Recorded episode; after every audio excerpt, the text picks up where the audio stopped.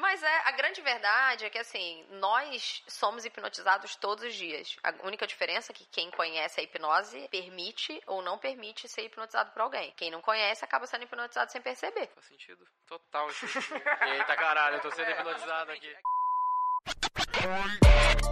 Roy Hunters. O podcast oficial dos cientistas do marketing digital.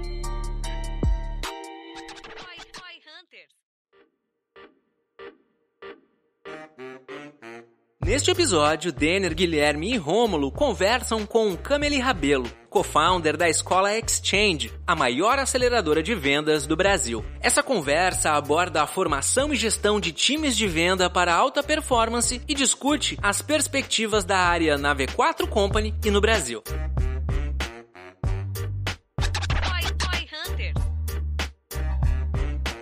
Nosso papo vai ser sobre vendas, como formar e gerir times de vendas de alta performance. E para isso, a gente tem hoje dois convidados, mas o mais importante vai ser aqui a Cameli, né? Então, Cameli, por favor, pode se apresentar. Depois aí a gente fala do Rômulo, que vocês já conhecem, mas por favor. Eu gosto que o bullying faz parte do fit cultural da empresa, né? Com certeza. Primeiro, obrigada. É.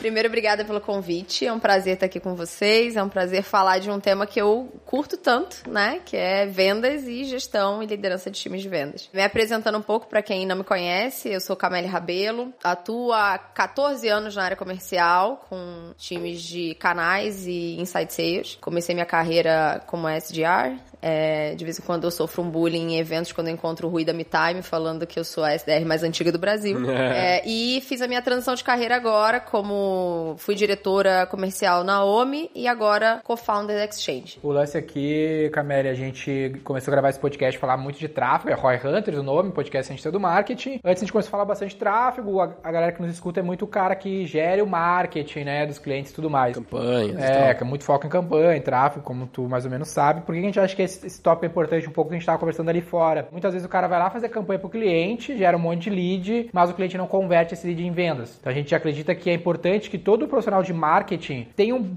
bom pezinho na estratégia, na gestão, na liderança de vendas. Por isso que a gente acha tão importante ter você aqui trazendo esse assunto pra gente e o Romulo aqui, que é o nosso cara de vendas da V4. E até tu falou um pouco ali antes, que eu acho que é legal para começar, dessa diferença entre a gestão comercial e a liderança comercial e como que tu acha que isso se conecta com o cientista do marketing, com o CMO, com o head de marketing de uma empresa? É legal essa pergunta, a gente estava falando exatamente sobre isso, né? Tem muita gente que me pergunta se a, o profissional na posição de líder de vendas, né, de head de vendas, ele tem que ter habilidades mais voltadas para gestão ou mais voltadas para liderança. E é sempre uma briga boa, inclusive entre eu e meu sócio, né? Porque eu sou totalmente focada em liderança, ele totalmente focado em gestão. Acho que não não, não existe uma resposta certa ou errada, não tem uma bala de prata, mas na minha, na minha visão, se o cara quer entender qual é o papel dele como head de vendas, ele deveria assistir aquele filme Moneyball. Para mim, o head de vendas é o Brad Pitt. É, ele precisa de dados o tempo inteiro para tomada de decisão, óbvio.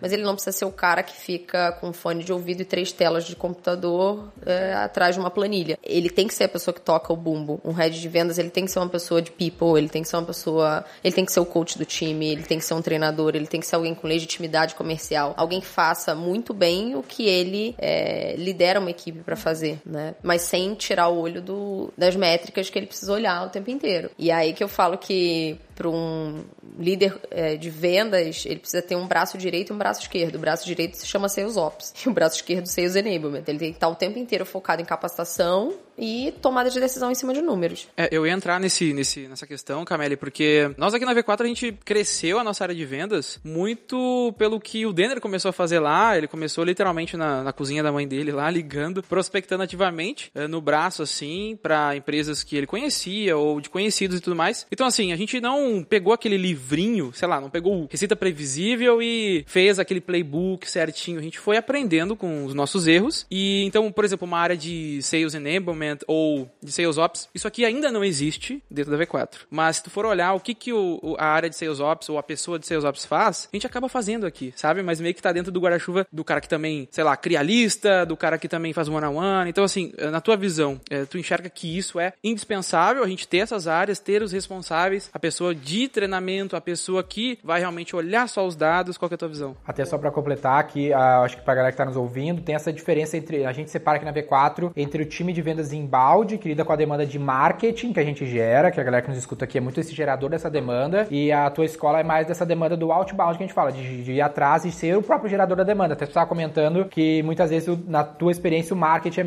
super apartado das vendas, o que aqui já é meio contrário, porque é o nosso principal gerador de demanda, né? Então tem essas distinções aí que são importantes. É, na verdade, é, eu tive essa dúvida quando eu comecei a escalar o time de vendas, eu também tive essa dúvida, né? Qual é o momento? Primeiro, eu preciso ter, segundo, qual é o momento ideal para ter essas figuras, né? Porque não parece fazer muito sentido, de fato não faz sentido você contratar uma pessoa de Sales Enablement, um Sales Ops, quando você tem um time, sei lá, de três, quatro pessoas. O próprio gestor, ele tem que fazer esse papel. Ele só não pode deixar de fazer. E aí, quando eu fiquei com essa mega interrogação, né, de devo ter e se eu devo ter, em que momento? Eu não vou lembrar agora qual foi o episódio que eu, que eu ouvi, mas foi um podcast, podcast Salvando Vidas, né? Eu ouvi um podcast com alguém que falou exatamente sobre o tema seus ops. E uma frase dele ficou na minha cabeça que foi: se você tem 10 vendedores, você já tá atrasado para ter um seus ops. E eu estava atrasada na época, eu tinha um time com 14 pessoas. Eu cheguei a liderar 134 O pessoas. que, que é um Sales Ops, pra quem tá nos ouvindo e não sabe? O Sales Ops, ele, na minha visão, ele é o braço direito do head de vendas em tudo que tange dados, tudo que tange métricas. Então, por exemplo, é, pensa no oráculo. ele é o oráculo, assim, você não pode tomar nenhuma decisão sem que ele te apoie nessa um cara tomada. de BI. Exatamente. Eu acho que você tem vários níveis ali de entrega de um Sales Ops. Você vai ter um, um imagina uma equipe pequena que contrata um estagiário para fazer esse papel. Muito provavelmente, ele só vai ser um gerador de dados num primeiro momento, porque ele não conhece tão bem a operação de vendas, ele não consegue gerar insights a partir daquilo ali. Então, o que ele faz é gerar o dado. O head tem o conhecimento estratégico, ele precisa analisar um dado e ele vai encomendar para esse para essa figura, que num primeiro momento normalmente é alguém que só gera o dado. Aí você tem um segundo nível que você consegue ter alguém que gera o dado e consegue gerar aquele telão que você tem ali. E você tem um terceiro nível que é o cara que não só sabe gerar o dado, mas ele já tá no estado que ele não precisa, ele tem alguém para fazer isso. Ele gera o dado, ele gera o telão e ele traz insight. Ele pensa junto com o head de vendas. Então, Esse é o seus ops. esse é o seu. Ah, Aí que tá. É tipo o isso... nosso cara de BI. Exato. é tipo, um cara, mas é tipo- mais avançado, né? O nosso cara de BI, ele não manja tanto de vendas, por exemplo. É, porque o nosso cara de BI, ele, ele atende Ele é o segundo áreas. nível. É que ele atende outras áreas. Não, tudo bem. A gente precisaria de um, no caso, o Neves ali, né? Que é o cara que a gente tá falando. a gente Focado precisaria em de um Neves de Focado. vendas. Exatamente. O que ela comentou, é, que começar com um cara estagiário é o que eu fiz agora, eu puxei o Fabrício pra perto de mim, o Fabrício é um cara que manja da programação que o Marlon fez no nosso lab, é, de BI, só que ele não é o cara que pensa vendas. Então a cabeça sou eu, e ele vai lá e mete a mão. Então a gente tá nessa troca. Mas dá pra evoluir. Já já ele Exato, consegue já é pensar. E eu até vendi isso pra ele. Falei, cara, tu- a gente vai começar aqui a pilotar, fazer um teste de uma área de Sales Ops. Dá uma pesquisada. Aí ele ficou super empolgado porque é um desafio novo e tudo mais. É, porque assim, a gente já faz isso, a gente já analisa. É o nosso core analisar dados desde antes de existir a nossa equipe de vendas. Então isso já sempre existiu, mas não está, digamos assim, organizado como uma prioridade de uma pessoa específica, sabe? Porque meio que pra gente é mais simples. A gente já tem BI desde o dia 1, né? Desde que começou a gente tem BI de vendas. Tem BI de vendas antes de ter BI de CS. Então assim, a gente já acompanha na métrica, mas obviamente que se tivesse alguém olhando pra isso, e eu já tô olhando pra isso pra gente conseguir criar essa, essa equipe, até faz sentido ter uma equipe, criar uma equipe tipo um squad de 3, 4, 5 pessoas. Normalmente o que você vê é essa pessoa sendo é, horizontal ali. Ela tá atendendo a demanda do time inteiro. Ela não- você não tem um seus ops por pod ou um seus ops por squad. Tipo, você tem um seus ops que suporta toda a análise do time de vendas. E que a mesma coisa é, serve pro sales enablement. O que, que é o Sales Enable? Se-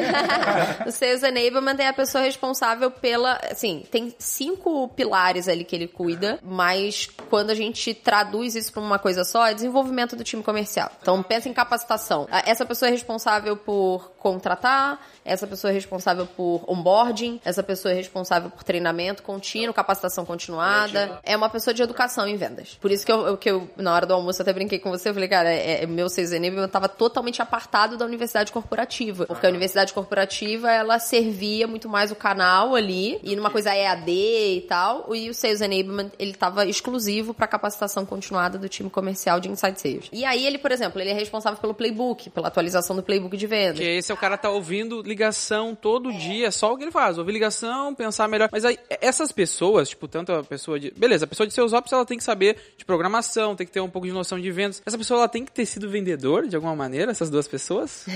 Boa pergunta, todo mundo me pergunta isso. Então, na verdade, é, é muito comum você ver. Não é comum ver seus ops, começa por aí. Mas quando você se depara com um ser humaninho que é o seus ops, é comum ter, é, ser uma pessoa que caiu na área comercial e falou: Eu gosto disso, mas não do jeito que todo mundo faz. Eu sou analista comportamental, então eu sempre contratei olhando as pessoas pelo perfil comportamental que elas têm. 90% dos gestores não são analistas comportamentais. Então o que, que eles fazem? Eles contratam a pessoa sem olhar se o perfil comportamental dela é inclinado para vendas ou não. Aí de repente ele contrata uma pessoa extremamente analítica para venda. Aquela pessoa entrou em vendas, talvez porque precisava de um emprego, mas não necessariamente ela vai ser apaixonada pelo que um closer faz. Só que não quer dizer que ela não gosta de vendas. Ela gosta de olhar vendas como um número, não é, se relacionar com o cliente, Tá dinheiro, tá persuadir, não, não persuadir o cliente, mas ele gosta da operação de vendas, de analisar, por exemplo, as conversões do funil. Ele descobre que ele gosta de vendas, mas não do jeito que 90% das pessoas que trabalham ali gostam. Eu gosto desse, desse lado Quando tu vai falando, eu fico imaginando algumas pessoas da minha equipe assim, ah, esse é o fulano. Ah, não, esse é o fulano. É, as normalmente uma pessoa analítica que cai na área comercial e, e descobre que gosta do comercial, mas não de fechar negócio, Não de ele, gente, ele, ele,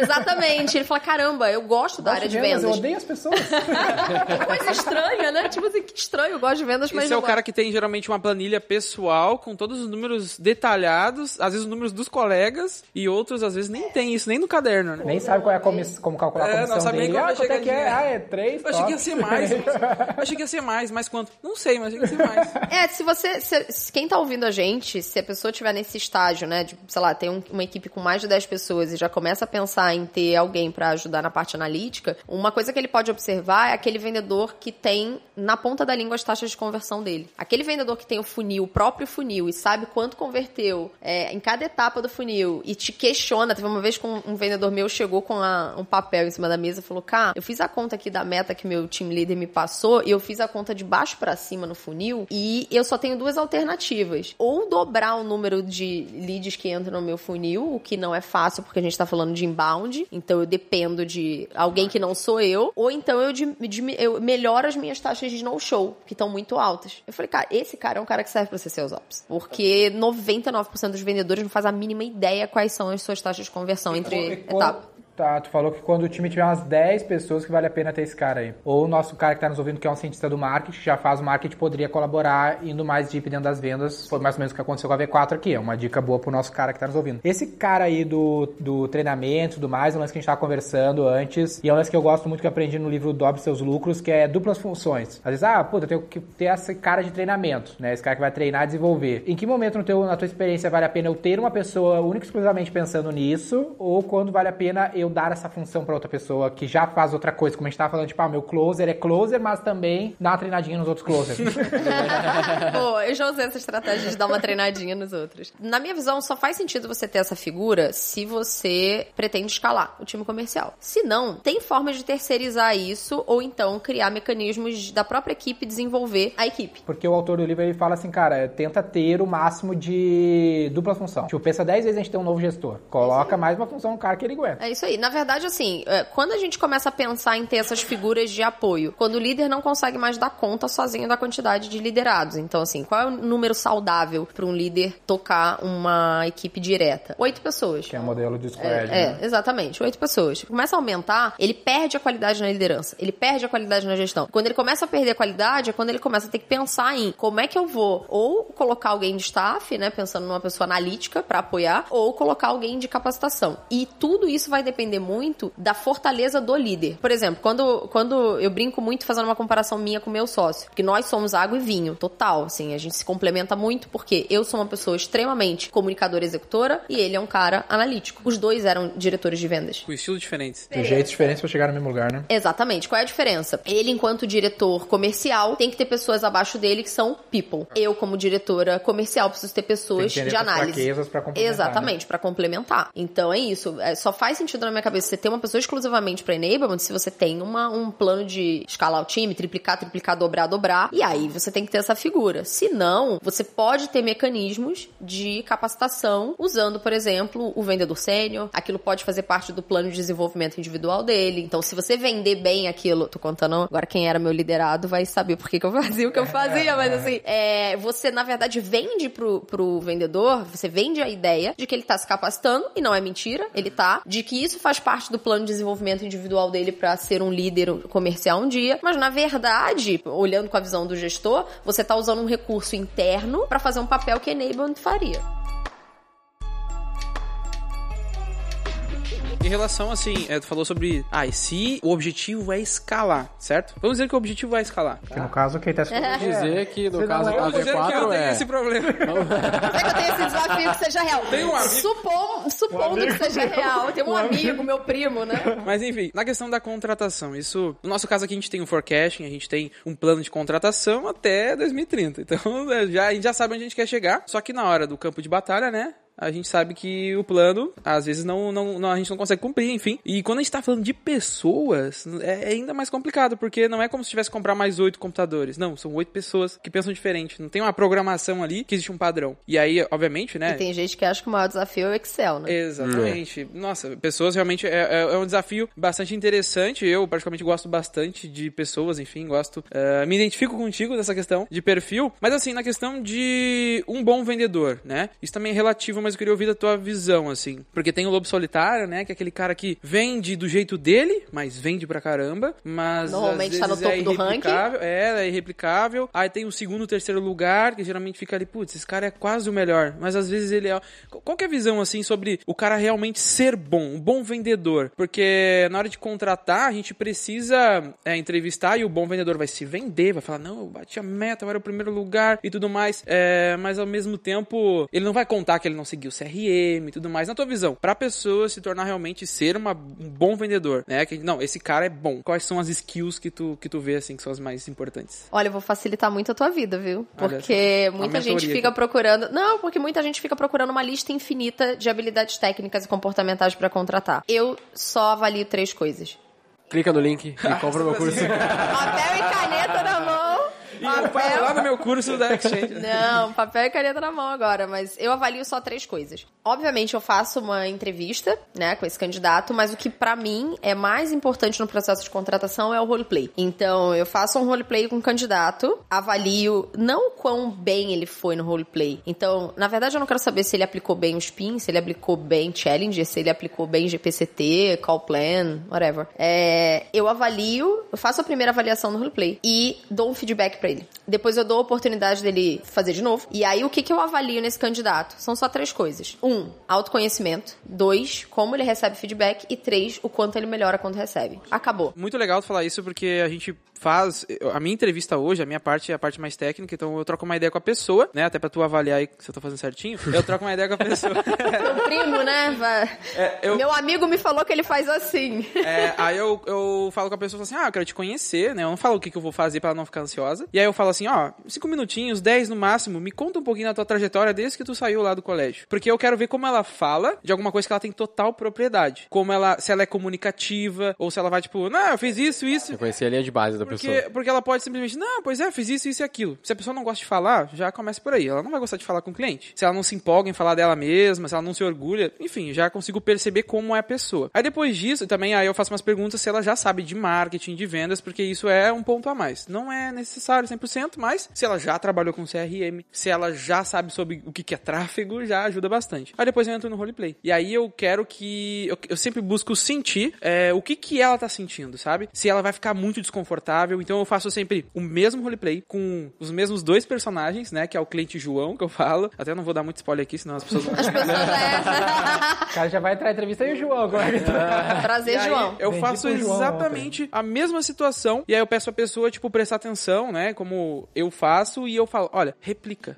Só replica, não precisa inventar moda. E aí, cada pessoa faz do jeito. Alguns não sei como, mas literalmente conseguem, tipo, fazer exatamente como eu falei. E isso é uma habilidade muito boa, porque memória, jogo de cintura, fluência, tom de voz, é realmente muito, muito, é, mas é muito raro. E aí tem uns que ficam totalmente perdidos. É, é bem assim, sabe? Um faz de um jeito, mas aí quando tem esses perdidos, no meu processo eu não chego a dar uma, uma segunda chance. Eu meio que penso, beleza, essa pessoa não é boa. Aí eu tiro fora. É, tu acredita que faria sentido, de repente, eu falar assim, olha, tu errou aqui, aqui, aqui, o ideal era que fosse assim. Me liga amanhã, duas horas da tarde, como se eu fosse esse cara, e tenta me qualificar. Tu acha que teria valor nisso? Total, porque você tem que pensar que enquanto head de vendas, você é um coach da equipe, você é um, um- você é o treinador da equipe. E o treinador não vai chamar o jogador e vai ver a jogada dele e vai falar, não, fraco, tchau.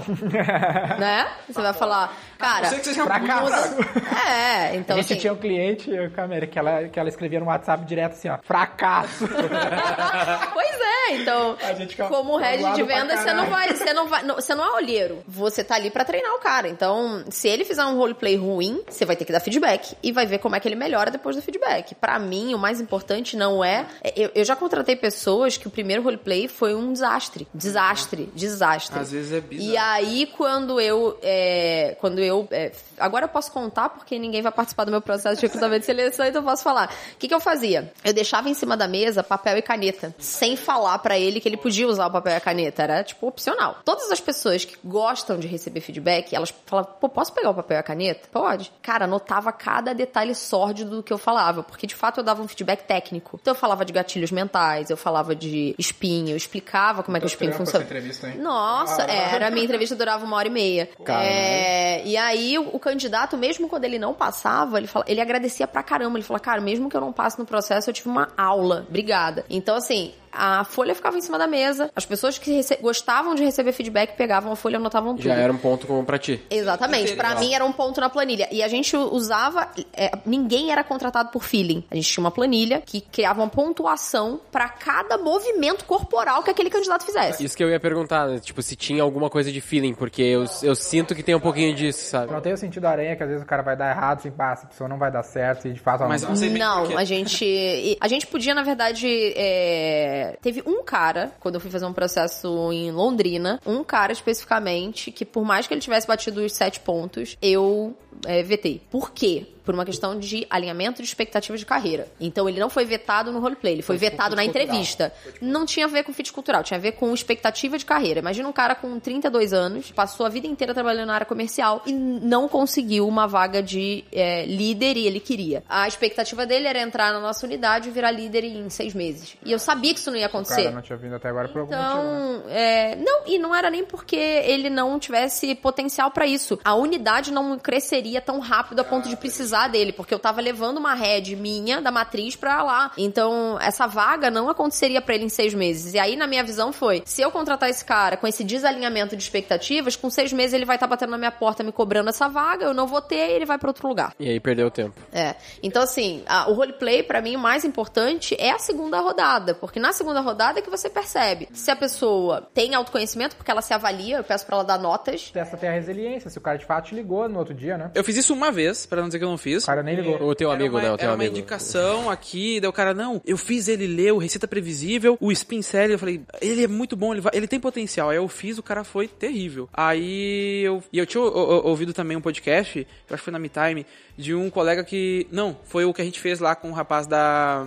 daquele software lá, Active Campaign. E aí ele comentou disso, que ele falava no outro dia. Eu falei, não, vou testar esse negócio. Aí eu falei pro cara me ligar, o cara me ligou, mas o cara foi ruim de novo. Tipo.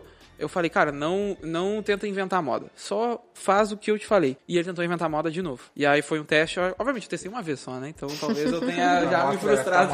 Estatisticamente perfeito. E esse negócio da anotação, Camila? Eu já fiz isso umas 150 vezes. É, então Funciona. que- Tá, beleza.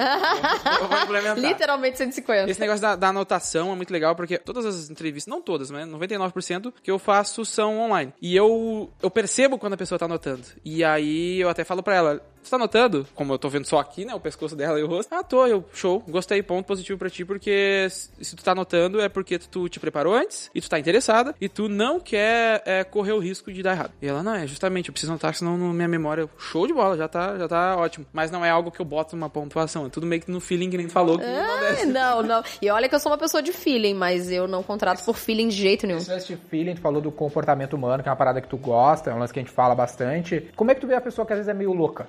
Sabe? Ela tem um problema psicológico, é um lance que tu tenta avaliar, porque a gente sente que na área comercial emocional. o cara tem que ser muito estável. Se o cara é meio problemático psicologicamente, é um lugar que ele tende a sofrer. Como é que tu vê isso? Cara, eu não, não faço nenhum teste Psicotécnico. psicotécnico com o candidato. Quando você toma Ah, droga. porque, na verdade, assim, existem do- duas análises que a gente costuma fazer quando contrata profissionais na área comercial, e serve pra qualquer outra área, mas são pra cargos de liderança traço de personalidade e pra cargos de venda perfil comportamental. Isso não mede se a pessoa é normal ou não, até porque o que, que diria que alguém é normal ou não, é, tipo né? assim, problemática mesmo, sabe? Pessoa que tá meio, sei lá, depressivos. É, Por exemplo, a gente pessoal. tenta avaliar na V4 o background familiar. Então, se a pessoa tem um background familiar dependendo muito desestruturado, a gente pensa duas vezes. Porque a tendência ela- dela ter algum traço de problema é grande, entendeu? É, Mas isso, isso, na verdade, vai servir pra qualquer área, independente da área de vendas. A, a, o- a peculiaridade da área de vendas é o nível de pressão. Só isso. O nível de pressão e produtividade, né? Ela precisa produzir muito te- a- na- no comercial pra, pra render diferente, sei lá. O cara tá, tá lendo o livro do Netflix. Uhum. Ah, Ótimo é tudo livro. uma loucura do caralho, ninguém precisa fazer nada, mas, pô, o cara tá no Netflix, né? O produto tá lá. Se o cara não for trabalhar. Netflix, eu conheci um engenheiro no Netflix que ele ficou seis meses de férias. Que lá não, tu pode tirar férias? Também, tipo, ele ficou seis meses de férias, mas, tipo, quem se importa? O Netflix tá rodando, sabe? É diferente do comercial que precisa estar toda hora Tem que batendo. ser, no comercial tem que ser disciplinado. Consistente demais. O meu lance com o cara louco é tipo, bah, tava deprê hoje, eu não, não liguei de manhã. Porra, não ligou de manhã, me fudeu, porque era, tem que estar certinho, sabe? É, aí acho que a gente vai entrar no lance que a gente tava falando antes de começar a gravar da, da questão da hipnose, né? É, eu não vejo, eu não vejo, eu não vejo. Drogas e hipnose é sempre a solução. É. Mas é, a grande verdade é que assim, nós somos hipnotizados todos os dias. A única diferença é que quem conhece a hipnose permite ou não permite ser hipnotizado por alguém. Quem não conhece acaba sendo hipnotizado sem perceber. Faz sentido total. Eita caralho, eu tô sendo hipnotizado aqui. É quem, quem é, segue o fluxo dos outros, de certa forma, está hipnotizado. Quem questiona e vai pro outro lado. Por exemplo, a líder de vendas numa reunião de apresentação de resultado que faz todo mundo gritar a visão da empresa. Eu já fiz isso. A pessoa tá sendo hipnotizada. A gente faz isso, a gente tem que Você tá hipnotizando a sua equipe. Então, é, Aqui é uma igreja. existem, existem, grito, é, tem áreas comerciais que parecem vou gritar, uma, uma religião quase, Gente né? do quarto dia. É. Igreja da quarta meta. É, Então, assim, o- eu acho que o mais importante, você tem que saber com quem você tá tratando, quem você tá lidando. Eu cansei de ter é, reuniões com colaboradores e, de fato, para simplesmente para ouvir realmente problemas pessoais, porque é, aquela pessoa ela já vai ficar melhor só por falar. Simples como isso. Eu acho que a grande questão é que o líder comercial ele tem que ter capacidade de lidar com questões como depressão e ansiedade. Isso vai acontecer na área de vendas. É inevitável. Aí, afeta muito, né? Porque o cara para de produzir um pouquinho. Uma- a minha opinião sobre isso, me metendo um pouco nesse assunto, é que no fim das contas a pessoa pode entrar totalmente equilibrada, vamos dizer assim, ou sem nenhum traço, nenhum indício, Exato. e se tornar. E desenvolver isso e na área de desenvolver- vendas. Exatamente. Daí, né, porra? Ai, que horror! Todos agora pensaram nos seus carros, ai que horror. Mas, Não, mas, é- de fato, isso por isso que eu digo que a gente não consegue evitar em nenhuma área, né? Eu não sou de vendas ali, mas no fim das contas a gente sabe que acontece, a vida acontece. Na né? minha visão, o gestor ele tem que estar preparado para lidar com isso. Acho que por isso também, ao longo desses 14 anos, eu me capacitei tanto em coisas relacionadas a pessoas. Então, a minha formação como coach foi por isso, a minha formação como analista comportamental foi por isso, programação neurolinguística foi por isso e hipnose foi por isso. Eu não acredito num líder, e aí, independente de ser na área comercial ou não, que não sabe cuidar de pessoas. E em que momento desse, dessa situação onde o cara tá com a vida pessoal fodida, tu, tu acha que é o limite? Porque. tá Quando é o limite pra ele, não para não pro gestor. Quando é o limite pra ele. É, se o gestor souber lidar com a situação da forma correta, ele consegue reverter uma situação como essa. Ele consegue. Agora, existem casos onde é o limite para o para o colaborador. E aí quando é o limite pra ele, o gestor ele não tá demitindo, ele tá libertando. Faz sentido. Eu já libertei muita gente da área comercial. não, não, não acho que eu demiti, eu libertei. Tem uma outra dúvida, um preconceito na minha cabeça, tu tira de mim. Vamos lá. que é estética. Que eu cito assim, o, ah, não estética, mas o perfil. Eu tava até falando com isso no almoço, sabe? Tem aquele perfil do cara que quer ser aceito pra caralho, que ele parece que encaixa super bem no comercial, porque comercial é convencer, tu quer que a pessoa goste de ti te e compre o que tu tá vendendo. Tipo, é meio lógico. Persuadir, não convencer. Persuadir, ser aceito, ser convencer, sabe? Ser quisto, o cara, o cara se importa com Hipnotizar. Ser hipnotizar. Ah, gosta de hipnotizar, é. Ah, mas tem o cara que não tem esse perfil. Que ele é um perfil, cara, que ele a vida toda cagou porque os outros pensavam, sabe? Meio rebelde. E ele quer ir na área comercial. Tipo, não é meio. Já teve esses casos. Tive uma entrevista que eu fiz com um cara que ele tinha esse perfil, sabe? Perfil totalmente de tech. E o cara não quer ir pro comercial. Eu falei, cara, tu não tem o perfil nenhum de quem tava preocupado com a opinião dos outros, não tem problema nenhum. Só que no comercial tu tem, tu tá querendo ser aceito, sabe? Ah, tipo, tu vai ter que usar a camisa sem gostar de usar a camisa, porque o mundo aceita melhor a camisa. Ah, como é que tu vê isso? Fala- Tu acha que vale a pena? Talvez tenha que fazer um cara, Não é o botox. teu perfil. Existem, eu, eu acho que assim, na entrevista, existem dois momentos. O momento entrevista e o momento roleplay. Eu acho que pra mim o momento roleplay ele é sempre um momento muito decisivo. Porém, existem perguntas com requinte de crueldade Essas eu que gosto. funcionam e aí... Tu não parece um vendedor. E aí? Ah, não. e, e, assim, pra quem tá com desafio, tá ouvindo a gente e tem o desafio de contratar, eu recomendo ler um livro chamado Fator Atitude, que ele tem umas perguntas assim com requinte de crueldade pra identificar determinadas coisas. Vou dar só um, um exemplo. E aí quem tá ouvindo a gente vai fazer entrevista, prepare-se, que essa é bem, bem bacana. É, o gestor, por exemplo, ele não ele não anota nada em momento nenhum durante a entrevista. Ele fica com caneta, em currículo do cara na mão, mas não faz nenhuma anotação. E aí ele só anota em um determinado momento da entrevista que é: me fala um gestor que você trabalhou que você trabalharia novamente. Ah, o Denner. Me fala um gestor que você trabalhou e que você não trabalharia novamente por quê? Fulano. Aí você anota o nome do fulano. A pessoa já fica gelada por dentro, por fora. E aí você pergunta: na hora que eu ligar pro fulano, o que, que ele vai falar sobre você? Tive candidato que falou assim: ele vai falar que eu roubei a empresa. Nesse nível. Ah, então arranca muita coisa dessa pessoa. Então, Corta, corta essa parte pra poder usar. Mas assim, existem formas de descobrir coisas que você quer numa entrevista saindo das perguntas padrão, convencionais e bosta que muita gente faz, que é tipo 10 perguntas que não, não se deve fazer e todo mundo faz, sabe? Tipo, ah, como é que você trabalha em equipe? Como é que você lida com meta? Porra, é óbvio que o cara vai falar, trabalho bem, gosto, porque você tem que focar no passado A e não na. não pode ser óbvia da pergunta, senão o cara consegue manipular com uma facilidade. né? Exatamente. Então, assim, quando eu me deparo, por exemplo, com um caso como esse, alguém que tá insistindo em trabalhar na área comercial, mas eu, como analista comportamental, percebo que não tem o menor perfil inclinado para vendas, quer dizer, ela vai ter que. Perfil comportamental existem, na verdade, duas avaliações. O perfil que a gente chama de perfil natural e o perfil adaptado. O que é perfil natural? É o seu perfil no bar. A pessoa que você é no bar é o teu perfil natural. Você não faz esforço de comportamento para se adaptar. O perfil adaptado é aquele do trabalho, que você vai ter que se adaptar para encaixar no job description da função que você exerce. Quanto mais descolado do teu natural, mais força você tem que fazer para se encaixar. E mais é, estressante é, mais ansioso você fica. Pode causar uma depressão, sim, porque você não se encaixa naquele, naquele perfil, dói, olho porque você Instagram quer. Do, do meu candidato. Porque é lá que ele é ele de verdade, não no LinkedIn. Exatamente. Então você consegue identificar se é uma pessoa executora ou não, influenciadora ou não.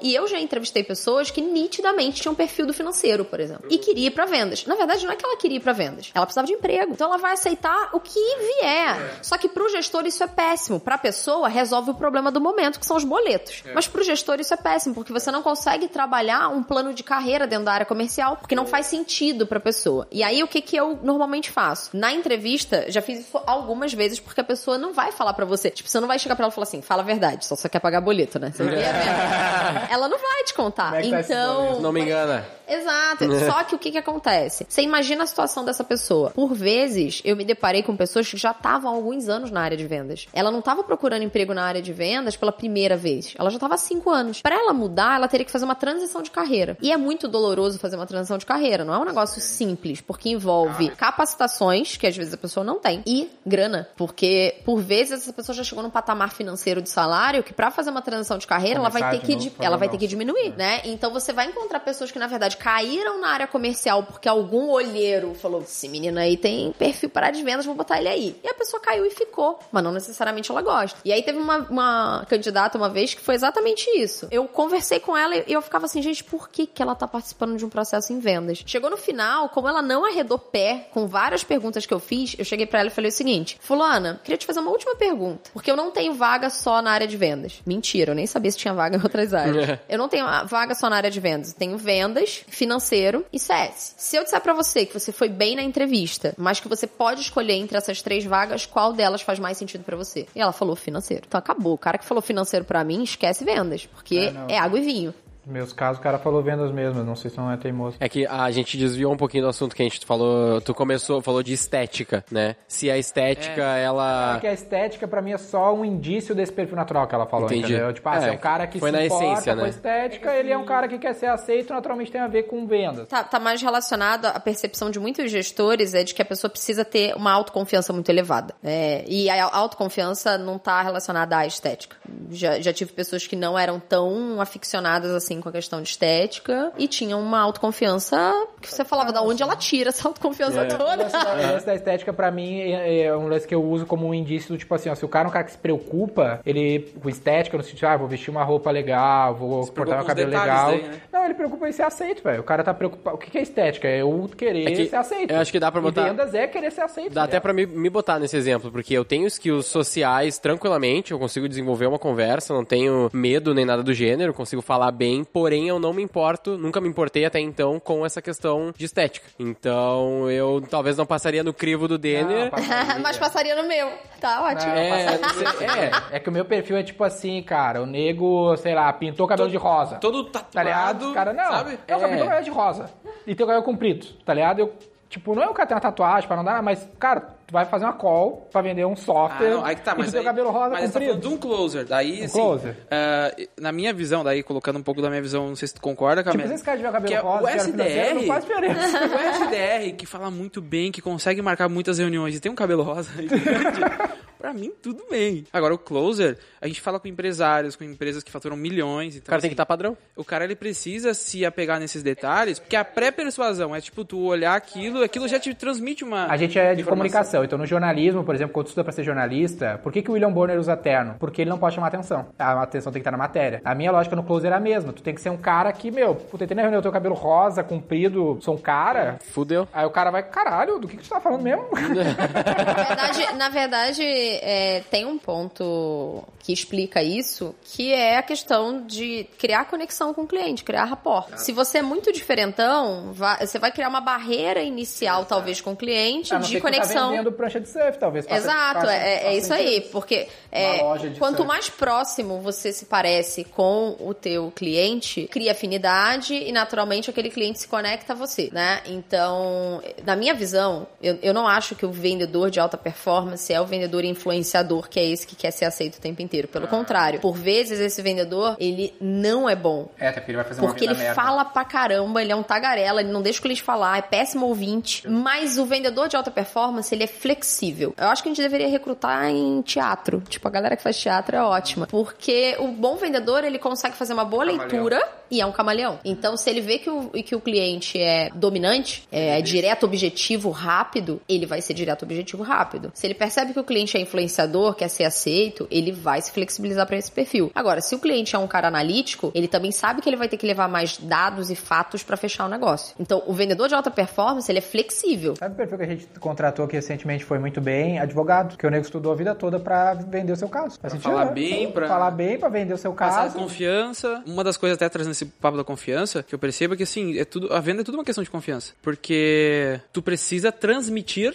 para o cliente confiança. Porque se ele confiar em ti, ele vai confiar no produto, vai confiar na empresa e vai comprar. Agora, se o produto é bom, se a cal foi boa, mas ele ficou meio assim contigo, sabe? Tipo, putz, esse cara não me passou uma segurança, ele não vai comprar. Às vezes ele vai Preciso usar falar uma com mais desculpa. uma pessoa. Não, é meio caro. Às vezes ele vai usar uma objeção que não é aquilo ali, mas ele só não conseguiu confiar no cara porque, por exemplo, ele combinou um follow e ele não apareceu. Tem essa teoria no livro do Lobo de Wall Street, né? O cliente não compra com você porque não confia ou no produto, ou na empresa, ou em você. E esse é o grande desafio. Agora, é, facilitando, facilitando não, né? Desvendando, porém não facilitando a vida dos gestores comerciais, autoconfiança é uma coisa que você consegue construir no time. É, eu postei isso hoje no Stories, que confiança tu não nasce com, tu desenvolve É? né? É, eu sou também a prova viva disso. Porque como eu comecei muito, muito jovem, eu não tinha muita autoconfiança. Eu me batia de frente com pessoas que, teoricamente, são há estão muito mais tempo no mercado do que eu, e eu tinha que falar para a para com elas, sendo que eu tenho um quarto da- do tempo de experiência delas, e eu tinha que me botar como o especialista. É, e tem que desenvolver autoconfiança, senão não vende. É. Exatamente. E foi um processo, assim, fui desenvolvendo e cada vez melhor nisso. Eu brincava muito com a minha equipe, eu falava, cara, você todo dia se pergunte isso. Você realmente é especialista no que você fala ou você só tá usando gatilho de autoridade? Porque é muito perigoso você usar um gatilho de autoridade sem de fato ser uma autoridade. Isso não tem nada a ver, por exemplo, com a idade. Você pode ter 22 anos de idade, o cliente ter 40, mas você, mas olha, quase acertei, mas você fala do tema há 3 anos e o cliente não sabe nada do tema. Então você é especialista perto dele, não importa a idade que ele tem. Ponto. Show de bola. Não, faz todo sentido essa questão até da confiança na entrevista. É uma das coisas que eu tento captar, assim, sabe? Se a pessoa me transmitiu confiança, se eu comprei ela, putz, ela vai vender um, um produto, um, um serviço, entende? Porque ela conseguiu fazer isso, ela se vendeu. Então quando eu sinto, tipo, gostei, ela falou, ela, ela me vendeu ela, ela conseguiu trazer toda a jornada do herói, mostrou lá o que ela fez de bom e tudo mais, e eu senti essa confiança. E aí isso é um ponto muito importante, assim. Se eu tô sentindo essa firmeza nela, eu penso, até teve uma menina que a gente contratou agora, uma das últimas, que ela não tem experiência nenhuma é, em relação a marketing. Ela trabalhou com vendas, mas tipo, vendas de produtos e tudo mais, mas ela foi assim, sabe? Na hora da entrevista, ela transmitiu uma confiança tão grande e ela mandou bem no roleplay ali e tudo mais, mesmo sem saber o assunto. Falei, caralho, quando ela- ela foi falar com um cliente, o cliente ele vai se sentir como eu tô me sentindo. Na teoria, obviamente, né? Claro. Mas aí que tá, uma coisa que eu queria falar, a gente tem aqui uns 40, 45 minutos de episódio, deve ser o episódio maior do Roy Hunters aqui. Só que por que que a gente tá falando de vendas, né? O Daniel deu a intro lá, mas na minha visão, e não é uma coisa que eu inventei, obviamente, todo mundo meio que fala, e vale reforçar aqui, no fim das contas, tudo que tu faz é uma venda, né? Então, se eu, por exemplo, lá ne- nesse exemplo que eu dei, né, de que eu tinha uma dificuldade de confiança pra falar com essa pessoa específica, eu não tava conseguindo me vender. Eu não tava conseguindo vender a ideia ou defender aquela ideia que no fim das contas é como se fosse uma venda diferente, né? Então, por isso que a gente tá falando disso neste podcast. processo de atendimento, de, de kickoff, onboard ali com o cliente é um processo de venda. A gente fala Total. quando o cliente assina o contrato, a venda não acaba quando ela termina. Ela começa ali porque o cara tem que estar vendendo todo dia pro cliente novo. Na Muito visão, isso. a venda ela, ela acaba, entre aspas, quando a gente conseguiu renovar o contrato que a gente fez. Porque daí a gente conseguiu, tipo, meu, fechamos o ciclo, ele entendeu, passamos pelo processo de entrega. Fechou a primeira venda, né? E aí o novo contrato vai ser uma nova venda, daí tem todo o projeto, mais vendas ao longo do caminho. Até isso, Camila, tu comentou ali atrás sobre, assim, a gente precisar ter skills de liderança, conseguir entender, perceber as pessoas, e por isso que tu se desenvolveu também nessa, nessas áreas. Em relação à rotina, por exemplo, desse head, essa pessoa que vai estar todos os dias com a equipe, né? Por exemplo, tem uma equipe aqui que tá, tá grande, tem 21 pessoas na assessoria, mais 6 pessoas na, na franquia, então dá bastante gente. Eu, por exemplo, me distanciei muito das pessoas. Obviamente agora eu tenho heads ali, a gente tá testando novas estruturas de, de, de verificar o que, que o head olha pra quem e tudo mais. Mas assim, a rotina dessa pessoa que vai acompanhar as pessoas, como que, que tu vê? Até eu também já fiz. Eu tô lá nas caixinhas de perguntas te perguntando um monte de coisa.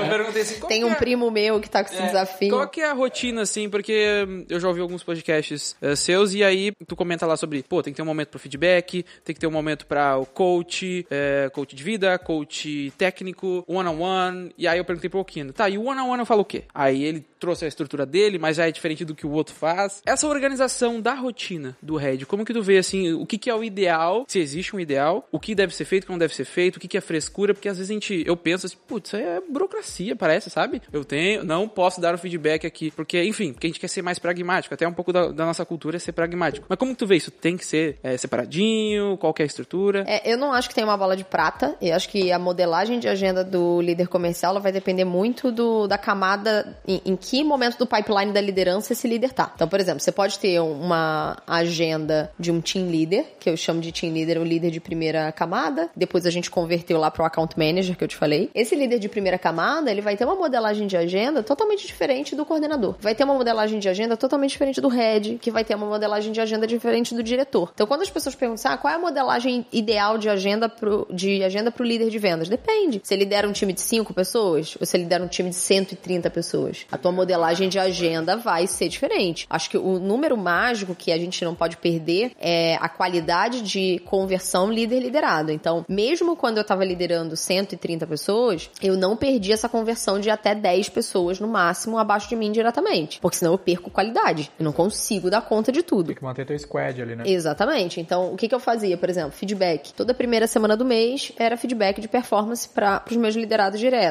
E assim sucessivamente. Então, quem era meu liderado direto tinha seus liderados e ele fazia toda primeira semana do mês reunião de feedback. E tu tinha tempo disponível pra galera que tá sendo liderada pelos teus liderados? Eu sempre fui uma líder acessível, então eu não tinha tempo disponível, obviamente, vamos dizer fixo, não. Porque imagina, Não deixa um 130 período, pessoas. não, Não, Impossível, eu imaginei. não, eu não deixava um período. Tipo, ah, quinta, eu, testei isso. Quinta-feira pela manhã, galera, quem quiser bater um papo comigo, tá lá. Só colocar. E aí eu uso isso. Eu criei uma- um formato de gamificação pra falar comigo. Tipo, o cara participava, um dos prêmios da galera era tipo, a galera queria falar comigo porque sabia que eu era coach de carreira, que eu era mentora na, é, mentora de vendas. Então, a, a galera queria ter a oportunidade de falar comigo, só que eu não conseguia falar com 130 pessoas. Mas eu sempre fui uma pessoa acessível. Então, se alguém viesse na minha mesa e falasse, cara, você pode falar? Na pior das hipóteses, eu ia colocar na agenda um horário pra gente falar. A pessoa não ia deixar de falar comigo. Mas eu transformei a mentoria com pessoas que não eram meus liderados diretos numa gamificação. Então, toda semana, a pessoa que batia a meta da semana podia estourar uma bexiga gigante lá que a gente deixava no meio do setor. E um dos prêmios era uma mentoria comigo. Então, eu pagava o almoço e dava mentoria pra pessoa. Então, aquilo se transformou num, num prêmio. Agora, voltando à modelagem de agenda, ela vai depender muito do teu cenário. Se você lidera cinco pessoas, a modelagem vai ser de um jeito. Se você tá liderando 130, E a até a, modelagem vai ser de outro. squad, né? Sim, exatamente. Acho que a gente, pra gente caminhar pro final, a gente tá num momento aqui, um lance novo pra galera, essa estrutura de squad que a gente tava falando de ser multidisciplinar. Porque a, a gente tem uma cultura do departamento comercial, todos os vendedores vendendo lá. Já tem essa mudança do nosso modelo de ter pré-vendedores, né? Que já é diferente, é um pouco mais de divisão de trabalho. E eu vinha falando contigo sobre esse modelo de sales pod, da gente ter o CS, até mesmo financeiro, no nosso caso aqui que a gente tem falado sobre isso. Um mesmo squad, né?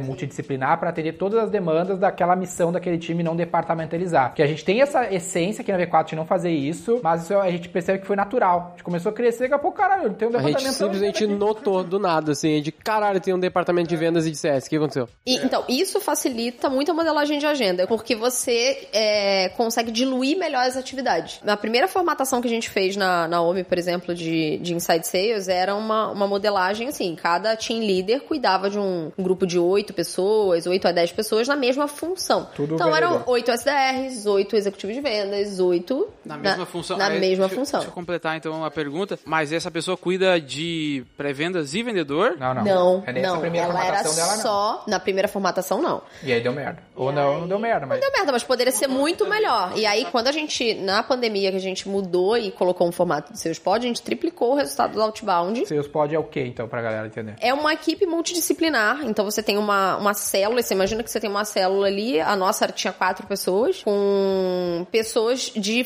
com funções de, de diferentes É tipo áreas. Então, empresa, né? Quando pegar, você vê Exatamente. Eu acho que o- os benefícios que você tem aí, primeiro, uma proximidade muito maior do, do líder com a equipe, muito maior. Um líder que bota a mão na massa, porque como ele tem uma equipe menor, é, ele, Ele pode coloca a mão na massa. Então ele acaba tendo mais legitimidade com a equipe e sendo uma pessoa que consegue mentorar melhor, Ser fazer um coach melhor. economicamente pra empresa, porque ele também gera resultado diretamente, né? Exatamente, porque ele também gera resultado. E o, a grande, e o grande benefício disso é que você, enquanto gestor, consegue encontrar o gargalo com muito mais facilidade. Porque se você coloca, você imagina você colocar assim, cada ó. um tem, vai ter o seu gargalo. Sei- né? exato, porque cada um vai ter seu gargalo. Então, se você coloca seis SDRs, mais um outro líder com seis executivos de vendas, mais outro líder com mais seis executivos vendas. Cara, onde é que tá o gargalo nessa operação? Não sei. Pode ser o SDR que agendou pra cinco closers diferentes. Quando eu tenho um, um pod, onde você tem um, no meu caso, a gente tirou a função de S- SDR e deixou a função de CS gerando demanda, porque lá fazia sentido, porque.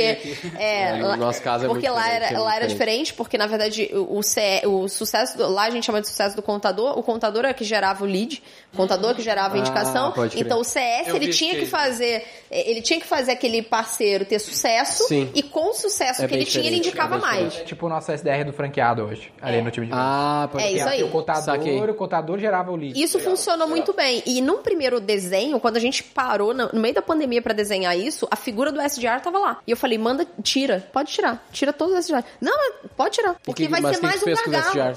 A gente desligou. Não tem jeito. Dizer decisões Fique difíceis. É, não, decisões difíceis que o líder tem que tomar. É por isso que eu falo, liderança não é pra qualquer um. Porque liderança não é ser amado por todo mundo. É tomar as decisões difíceis que ninguém quer tomar. E aí eu fiz, a gente desligou todos os SDRs e esse é, CS passou a gerar demanda direto pro closer. Porque o lead era muito qualificado. Não tinha necessidade de ficar com o SDR qualificando. Só uma pergunta, uma pergunta rapidinho que eu imagino que o Romulo gostaria de fazer, ou que o Denner também, que é tipo assim, se eu coloco o vendedor Cuida do teu problema aí, cara. Ah, não, mas é que a gente falou disso, eu lembro, a gente não comentou aqui rapidinho.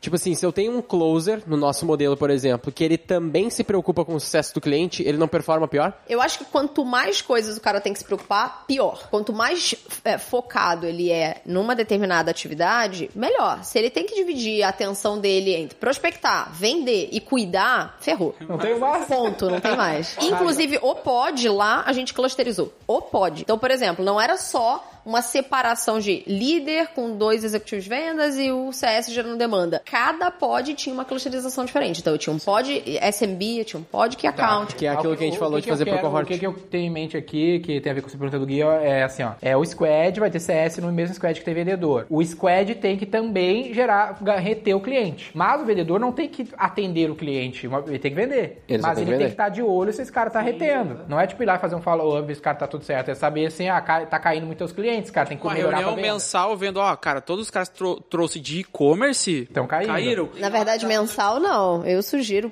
pode, o ideal é trabalhar com o conceito de Scrum, daily Scrum todo Mas esse dia é ponto. batendo Vale a número. pena eu trazer esse feedback pro cara. Sim, Fazer esse- Ele tem total. esse olhar. Ele não tem que... Total. Ele não tem que É, ele não vai Mas esse é o atender. grande motivo. Se, se não for pra ter isso, não faz sentido ter o squad. tipo, mas esse o é o squad ponto. é justamente pra gerar essa proximidade de feedback diário. Não, mas esse é, é, é nosso conflito interno, Camille, porque a gente acredita muito no lance da, da- do foco. Fizemos isso, só que foi de extremo. Que o nosso vendedor tá cagando hoje pro, pra, pro resultado. Ele só fecha Ele e só foda-se. fecha e foda-se o melhor FII possível. Se esse Tem é uns bom ou não, caras. tá aí. É, tipo, não tem, olhar nenhum CS. Tem uns ou outros que, tipo assim, eles, eles só fecham, mas eles ficam tipo, puta que pariu, será que isso aqui vai dar certo? Eles até se importam, mas, a não gente tem incentivo vinha até nenhum. então com essa empurrada de tipo, meu, foda-se, foda-se, foda-se, e Mas, começou a dar a- problema. mas é um comportamento comum. Esses dias eu fui fazer um diagnóstico A num gente não quer cliente. perder o foco, mas quer trazer um pouquinho mais de responsabilidade. Mas é, é- é, assim, não é um comportamento incomum. Quando você é, separa, né, em grupos totalmente isolados, né, e- é, ele- eles têm a tendência de olhar só pro resultado que ele tem que fazer e esquecer o resto. Isso é, uma tendência, isso é muito ruim. É, existe uma diferença muito grande entre ter foco e cagar e andar pro resto. Então, quando você formata a equipe nesse conceito de, de squad, o que, que você ganha com isso? A gente brincava lá que cada squad era uma lojinha. Tipo, cara, cuida da tua lojinha. E aí eles tinham uma planilha A loja tem N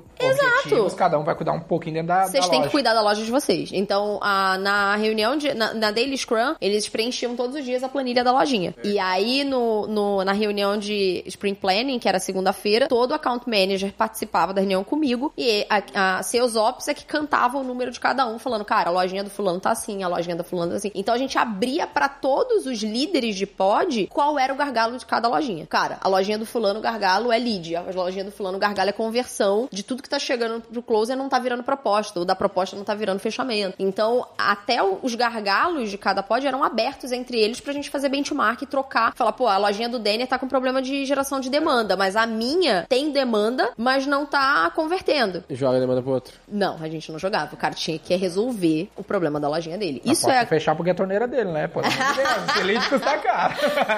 Mas daí isso faz é legal, porque você descobre Quantos- o gargalo com facilidade. Quantos pods tu tinha? Ai, a gente tava, quando eu fiz a minha transição, saí de lá, a gente tava com oito. Interessante. A gente tá pra montar quatro, né? Logo de cara, e, e assim. o- a pessoa de Sales Ops, ela atendia vários pods, né? Todos. Porque na verdade ela É, atendia. é, é, ela ficaria do teu mim. lado, entendeu? Ficaria do teu lado. Porque é, tu não tá dentro do squad, é ele é o teu braço direito. É, isso então aí. tem que olhar tudo. É o É horizontal. nossa nova estrutura. É, não faz sentido ter dentro do pod um cara E de... isso é legal porque tira uma parte da carga de gestão, que na maioria dos casos o team leader que entenda como account manager ou faixa preta não tem. Então normalmente o faixa preta é alguém que é muito bom na prática da venda. Ele não é, ele é bom líder, ele vai gritar pra todo mundo: "Bora! Ah, bater meta, mas ele não é o cara da planilha, ele não é o cara das métricas. Então, Ele o seus ops, também ele, ele é um E- staff. Mas nesse pod, eu tenho o cara de CS, por exemplo. Esse cara de CS pode ser head, considerando que boa parte do pod tá focado em venda? Pode ser faixa preta? Pode ser Na minha preta, o visão- de CS dentro do, do pod? Eu, eu tive. Eu, eu vou te Ou- falar que o. o cara de CS tá condenado a nunca ser, ser faixa preta. Então. Te peguei nessa. né? Essa, essa, essa é uma É que eu pergunta acho que é muito difícil que a galera de específica CS nossa, né? vai querer brigar comigo. Mas em 90% dos casos, o que eu vejo são profissionais de CS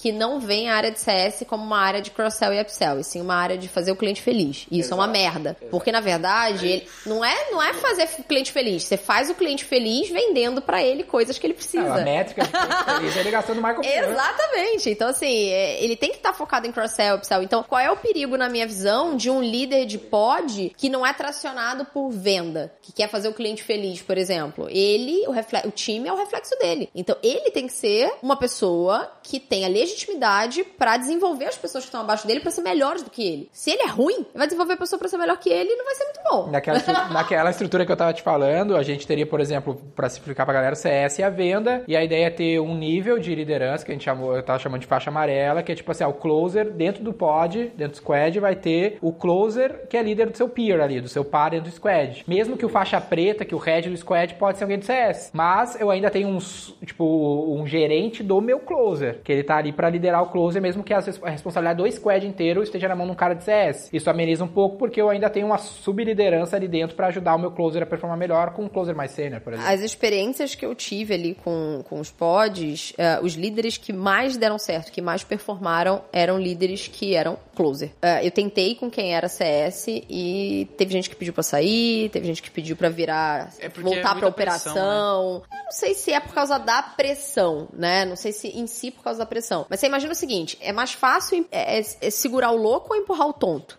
Se você tem um cara, por exemplo, que é muito hunter como líder, parte da tua equipe é hunter, parte é farmer, é mais fácil você falar assim, cara, dá uma segurada aqui que agora você vai ter que desenvolver e apoiar o cara que é farmer. Ele consegue fazer isso. Agora, se pegar o cara farmer e falar, cara, você vai ter que ser cachorro louco, vender pra caramba. Ele fala, hum, cara, me volta lá pra meu- minha função, porque eu não vou conseguir liderar um cara que é cachorro louco que eu preciso ensinar ele a ser hunter, porque eu não sou. É, na minha visão, é mais fácil você dar uma segurada na energia do cara e fazer ele aprender uma parte que é mais farmer do que pegar o cara farmer e falar que ele tem que ser É, hunter. nessa Porque pra dinâmica, nessa- o louco É burro. que nessa dinâmica, nessa dinâmica, o, a gente teria os vendedores muito mais cachorro louco e a galera de CS muito menos. Muito mais Isso, farmer. Como o cara de CS aqui, sim, é muito real. Porque o closer, o closer muito ele, ele poderia ser um bom farmer, né? Isso é fato. Eu, eu faço muito bem farmer. Não gosto, mas faço. Agora, fala, pergunta pro cara farmer se ele vai fazer muito bem o trabalho hunter. Às vezes não faz, é mais difícil pra ele. É, porque ele é um outro perfil. E a meta vira a meta do pod ou a meta do. Da, não existe uma a meta do departamento de vendas,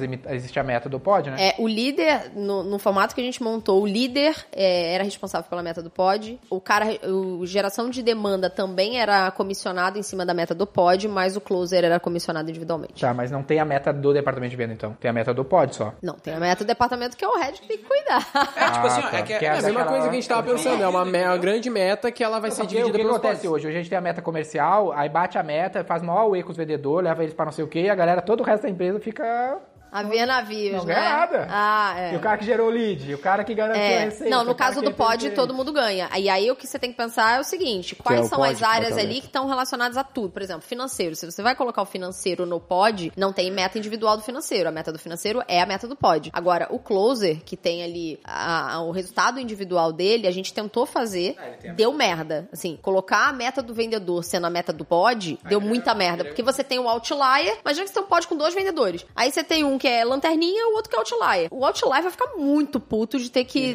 Nossa, Levar nas costas. Levar nas costas. Não, não funciona. Ah, não, Agora, sim. pra todas as outras funções do pod, funciona bem. Desde o líder até É o que- financeiro. É que hoje rola, tipo assim, o departamento de venda bateu a meta, mas eu tenho, cara, 70% deles que performam super abaixo da média, tá ligado? Só que os outros levantaram o departamento de venda. Só pra entender essa parte que não ficou muito claro pra mim, eu teria então as metas separadas por indivíduo que forma a meta Não. total ou uma meta total Não, só? você tem uma meta total. E você vai pagar uma variável, por exemplo, imagina que você vai pagar uma variável pra todos os integrantes do pod. Pra pessoas que não têm um contato direto ali com o cliente, imagina o financeiro, tá? Sim, um percentual menor. O percentual dele é em cima do resultado do pod. E, posso te falar real? Quando eu comecei a comissionar a galera de CS que não era comissionada, o cara tava ganhando 500 reais de comissão feliz da vida. Porque, tipo, ah, nunca ganhei Sim, nada, nunca 500 ganhei reais nada. É tô feliz. Então não é difícil fazer o financeiro ficar feliz com Sabe como, é comissão. eu tô pensando, sabe como é que eu tô pensando a comissão do, da venda do, do CS e do financeiro? Não ser um variável sobre a receita, ser um fixo. Cara, tu vai ganhar 500 reais se tu bater X% de NPS, tá ligado? Eu, Tipo, é, tipo... Você cria uma. Você cria uma- outras metas dentro do pod. Você cria um tier, né? Tipo, É, tier vários- 1, 2 e Cara, 3, tu de acordo com ganhar- o nível de meta é, Tu pode batida. ganhar 2 mil reais a mais, dividido em 4, que é NPS, MHS, Sim. LTV sobre CAC. Faz total sentido. bater dessa meta, chega em 500 reais. Fica mais controlado também pra você não errar a mão na comissão, senão daqui a pouco o financeiro tá ganhando 5 mil. Né? Então você cria tier de de faixas de, de premiação. Agora, o vendedor não funciona fazer isso. É, o, o, Não, tem que ter vendedor é- é meta ser- normal, ele, variável. E o variável dele tem que ser dele. Tipo, cara, você tem a sua meta individual e você ganha em cima disso. É que isso que move o vendedor. O vendedor que é vendedor, aqueles que realmente, putz, Tem muita são gente bons. querendo mudar isso, mas eu acho que ainda. Eu não sei se eu vou estar viva pra ver essa mudança.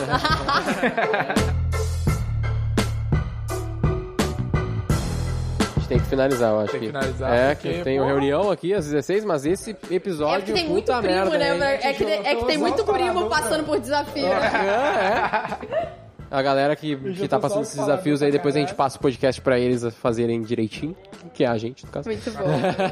Foi muito bom. Obrigada pelo convite. A adorei. gente que agradece pela presença e o baita conteúdo, né? Privilégio nosso, Privilégio total. total. Grande, grande presença. Quem quiser saber mais da Camely, Camely. Cameli. Cameli. Cameli. Eu sabia que ia rolar um bullying, agora né? eu tô com o Camely. né?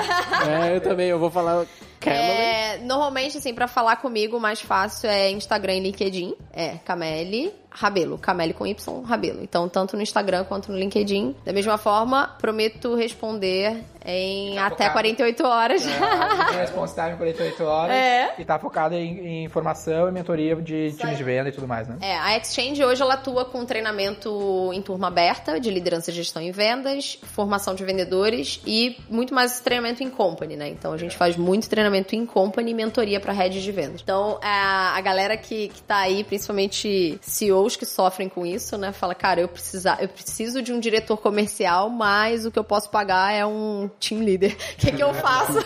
Normalmente o que eu aconselho é contrata alguém que tenha potencial e contrata uma consultoria pra cuidar dessa pessoa durante seis meses e dar um banho de loja nela que resolve. Um banho é isso que a gente faz, né? Dá banho de loja em rede de vendas. É isso aí. A gente faz isso em todas as áreas aqui. Acho né? que vai dar negócio então, a gente tá. Pois é.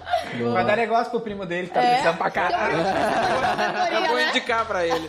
Boa. Obrigada, gente. Muito bom, pessoal. Privilégio, lembrando que é aquela promoção, link, né? Link aqui na descrição do podcast pra te gerar teu próprio link e divulgar o podcast. Quem conseguir mais amiguinhos que cliquem no seu link, pode participar de uma mentoria junto com a gente virar um episódio do Roy Hunter. Lembrando que também tem os nossos Instagram, arroba Guilherme Lippert, Rômulo Fernando, Rômulo Off. Rômulo né? underline OF. Oliveira Underline Fernandes. F. Boa. Daniel Lippert, Camélia Rabelo, tá todo mundo aí. E o arroba V4 Company, obviamente, pra você também poder mandar suas sugestões, feedbacks, tudo mais sobre o podcast que a gente tá sempre aceitando. Compartilha com o time comercial. Sou Denner Lippert, fundador da V4 Company. Eu sou o Guilherme Lippert, Equity Partner da V4 E o Company. nosso negócio é Não, não, não, deixa eu... Eu não sou ninguém, pessoal.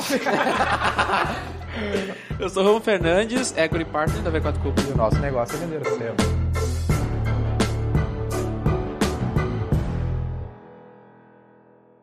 Para saber mais sobre como a V4 pode ajudar o seu negócio, ou você que é profissional de marketing digital e quer saber como ser nosso parceiro, acesse v4company.com e saiba mais. Edição Noise Wise.